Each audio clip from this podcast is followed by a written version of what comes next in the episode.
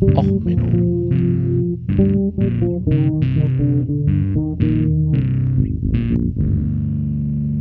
Der inkompetente Podcast über Dinge aus Militär, Technik und Computer, die so richtig in die Hose gingen.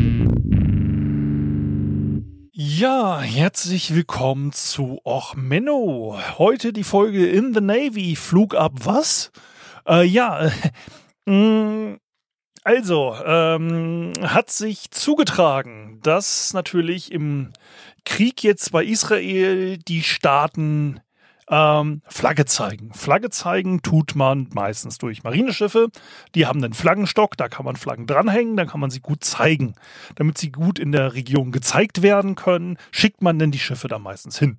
Die Amerikaner haben zwei Flugab äh, Flugzeugträgerverbände mit ihren entsprechenden äh, Flugabwehreinheiten, äh, Ticonderoga, Kreuzern, U-Booten und was dazu gehört noch geschickt. Die Deutschen, wir haben geschickt die Oldenburg, meinen alten Kahn, und eine der 125er Klassen, ne, die Baden-Württemberg-Klasse. Wir haben also dort die äh, Präsenz äh, verstärkt, indem wir das Flaggschiff der Klasse, die Baden-Württemberg, dorthin äh, geschickt haben. So, die beiden Schiffe patrouillieren jetzt dort und sorgen dafür, dass die Hamas und Israel sich da benehmen. Ne? Also wenn die Deutschen da sind, dann ist da auch Recht und Ordnung. Ne? Gekehrt wird nur in der Kehrwoche und sonntags ist dann bitte Bettruhe. Ne? Sonntagsruhe wird eingehalten. Ähm, so, die Amerikaner haben halt auch geschickt. So, die Amerikaner haben ähm, so ein bisschen äh, Probleme gehabt, dass dort halt auch äh, die Houthi-Rebellen äh, in der Gegend aktiv sind, am Roten äh, Meer und die auch dann auch äh, US-Basen beschießen. Deutschland hatte auch Probleme. Es waren nämlich auch ein paar Soldaten der Oldenburg dort gerade an Land und sind auch getroffen worden. Artikel verlinke ich euch. So, Deutschland äh, sagt dann, ja, okay, unseren Soldaten ist nichts passiert, wir haben Pressemitteilungen rausgegeben. Was machen die Amerikaner? Die sagen, ja, okay, ähm, da fliegen Flugkörper durch die Gegend, das wollen wir nicht, die sind auch teilweise auf Israel gezielt, die holen wir mal runter. Sie haben dort dann ähm, Raketen geschossen, also Flugkörper, und haben insgesamt, also Aussagen angeblich, haben sie elf Schuss verwendet. Also, ne, ähm, die werden heutzutage in ähm, so vertikalen Launchern an Bord der Schiffe untergebracht und man hat da eine gewisse Anzahl an Zellen. Ähm, so. Und diese Zellen, da ist dann jeweils eine oder mehrere äh, Luftabwehr Flugkörper drinne. Ja, also bei einer Ticonderoga-Klasse, äh, Flight 2, das sind so die aktuell modernsten, die haben insgesamt zwei VLS-Systeme, also Vertical Launch Systems, mit insgesamt 122 Zellen. Jetzt, wie gesagt, modernere Flugkörper kriegt man auch sogar teilweise zwei Standard Missiles in einen, das sind diese Standard, ne, Standard Missiles, sind die Standard äh, Flugabwehrraketen, äh, diese Standard Missiles, da kriegt man teilweise, ich muss mal nachgucken, in dieses VLS-System, wie viel man da reinkriegt in diese Zellen, aber man kriegt auch ein bisschen mehr rein. Also die Standard Missiles immer ein pro Zelle, aber bei dem Evolved Sea Sparrow Missile, also ESSM, da kriegt man dann vier pro Zelle rein. Ne? Also das ist dann äh, Flugabwehrrakete mittlere Reichweite, Standard Missile ist eine etwas höhere Reichweite. Ähm, also man hat dort im Maximalfall 122 mal 4, also 480 Schuss zur Verfügung. Ähm, eher aber auch so im Bereich, wie gesagt, man hat da eine Mischung auch. Ähm, ne? Anti-Schiffsflugkörper, Landangriffsflugkörper, ähm, längere Reichweite und so weiter. Aber wie gesagt, man hat insgesamt 122 Zellen, die man bestücken kann. Ähm, bei den 124er Klassen der Deutschen, da ist, das ist die äh, Luftabwehrfregatte der Deutschen oder ähm, Luftverteidigungsfregatte, die Sachsenklasse, da ist ein bisschen weniger. Ähm, da, die Sachsenklasse hat insgesamt nur einen 32 Zellen Starter. Also wie gesagt, Ticonderoga Klasse, Luftüberlegenheits äh, Schiffchen der USA. Gut, es ist auch ein Zerstörer. In Deutschland haben wir ja keine Zerstörer, wir haben nur Fregatten, die ein bisschen übergewichtig sind. Also unsere deutschen übergewichtigen Fregatten, die übrigens ein besseres Computersystem und Radarsystem angeblich haben, also viel besser sind, die haben halt dann alles, was sie aufklären, können sie halt noch nie runterholen. Da haben sie halt nur 32 Zellen zur Verfügung. Äh, mit den 32 Zellen, wie gesagt, im Maximalfall äh, 120 Schuss äh, mit dem ESSM. Es ist ein bisschen weniger, weil, wie gesagt, ne, man wird nicht nur ESSM mitnehmen. Also 32 Zellen. So. Aber die sind halt, wie gesagt, auch dafür gebaut. Ne? Flugabwehr, Luftüberlegenheit. Jetzt kommen wir zu dem Problem, auf das ich heute sprechen wollte. Das Problem ist, man plant so ein Schiff ja längerfristig. Das ist nicht von heute auf morgen gebaut, das ist nicht von heute auf morgen fertig.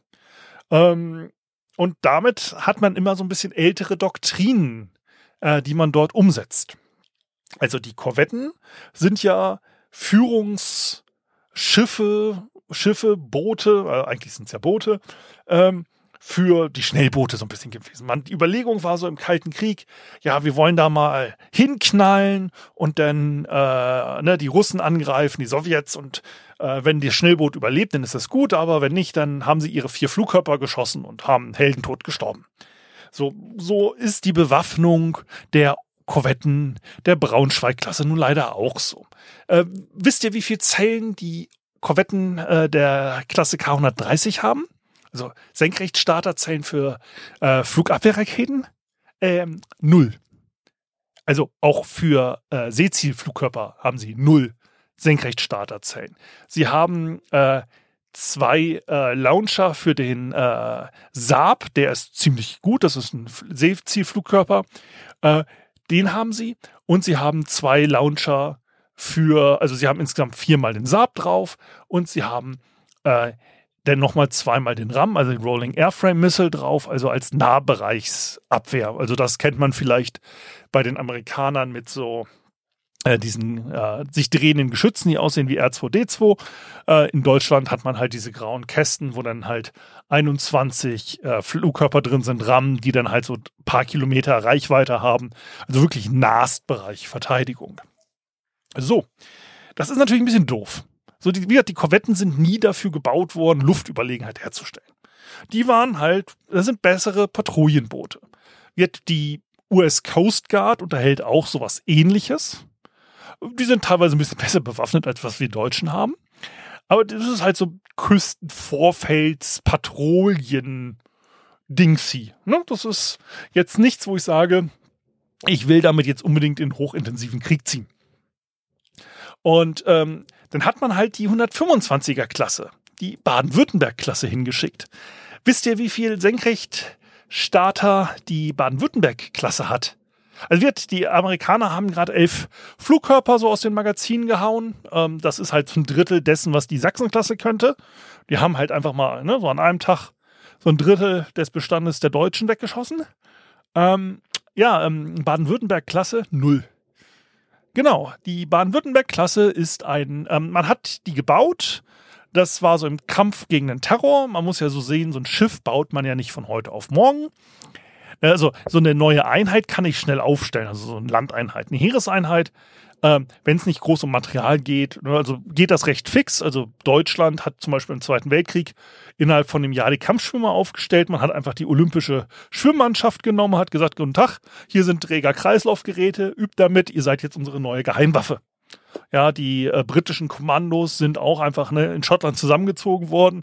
Guten Tag, ihr seid eine Sondereinheit, hier habt ihr ein paar tolle Messer, los geht's. Also ist denn immer, man muss natürlich noch irgendwie Taktiken ausarbeiten, wie man das Ganze alles macht und wie man das alles besser macht. Aber so im Prinzip kann man eine Einheit relativ schnell aufstellen. Also Heereseinheiten, landbasierte Einheiten. Wenn ein Großgerät dazu kommt, wird es natürlich ein bisschen komplizierter, dann dauert es ein bisschen länger. Naja, und das Problem haben wir jetzt mit der 125er. Das Lastenheft, die Projektplanung ist gemacht worden, als man halt äh, so unterwegs war im Bereich Somalia. So, da hatte man immer das Problem, wenn man jetzt so Piraten hat, man möchte Geiseln befreien, dann braucht man Spezialkräfte, die muss man unterbringen.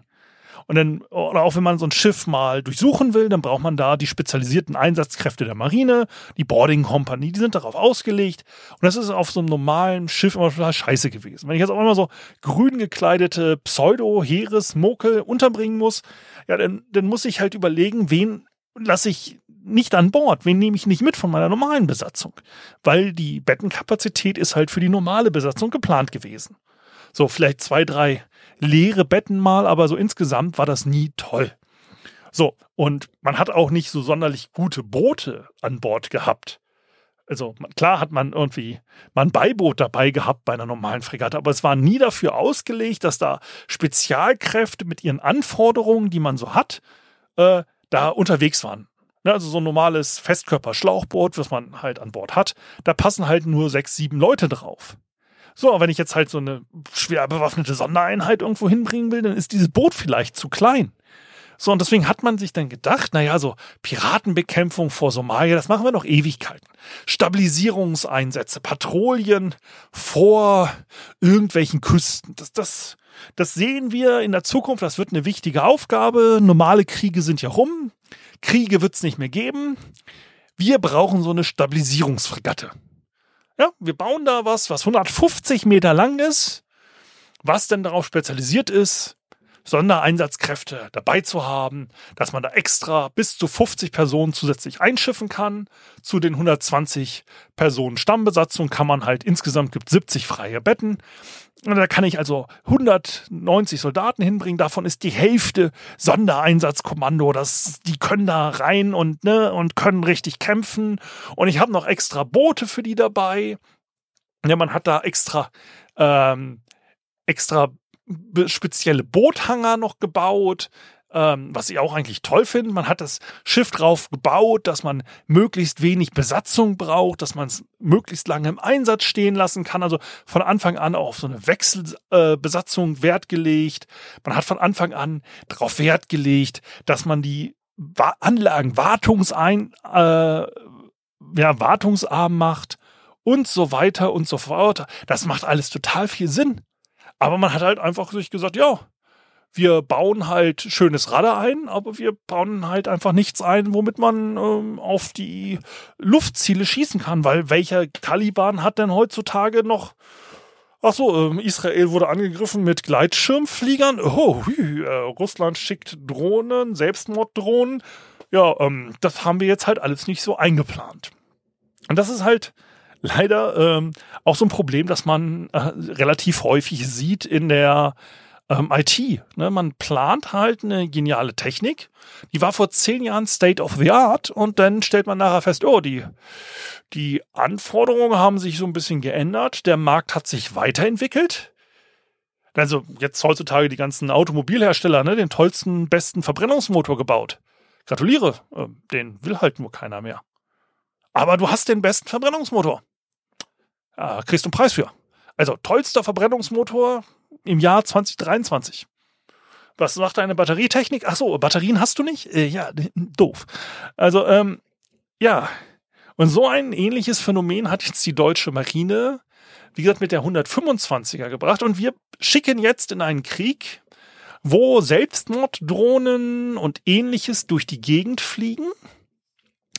Schicken wir jetzt unsere netten, kleinen, äh, unbewaffneten, äh, nicht luftabwehrfähigen Schiffe, ähm, auch mit dem Crewkameraden von mir, also Tillmann von der Lühe. der, Allü der Herr von der Allüre hat mittlerweile sein eigenes Schiffchen gekriegt. Naja, schön. Ähm, also, die schicken wir jetzt dahin. Und ähm, dann gucken wir mal, was passiert. Hoffen wir mal, dass da nichts passiert. Das ist das Beste, was wir bei den deutschen Schiffen hoffen können, dass dort keine Houthi-Marschflugkörper zu nahe kommen oder irgendwelche ferngesteuerten Selbstmord-Kamikaze-Drohnen, weil runterholen können sie die nicht. Ähm, ja. Ansonsten ähm, bleibt mir jetzt zu dem Thema nicht mehr viel zu sagen, außer dass ich es halt spannend fand, was wir da hingeschickt haben, äh, angesichts der aktuellen Lage. Aber was Besseres hatten wir halt nun auch leider nicht. Ja, ist halt so. Keine Arme, keine Kekse. Ähm, ja, denn bleibt gesund. Ich hoffe, euch geht's gut und ihr seid jetzt nicht äh, vom Gazastreifen unterwegs.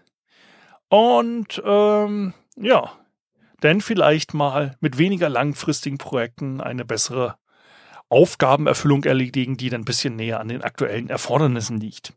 Aber das wünscht man sich ja auch bei agilen Softwareprojekten, das klappt da ja auch nicht. Also, bis dann. Ähm, ich hoffe, euch hat die kurze Folge hier am Rande mal gefallen. Ähm, wenn sie euch gefallen hat, wie immer, ne, Kommentare und so dalassen. Wenn sie euch nicht gefallen hat, naja, dann schickt doch eine Luftabwehrfregatte, die wir nicht haben, äh, bei einem eurer Feinde mit der Folge vorbei. Also, bis dann. Alles Gute. Ciao, ciao. Euer Sven.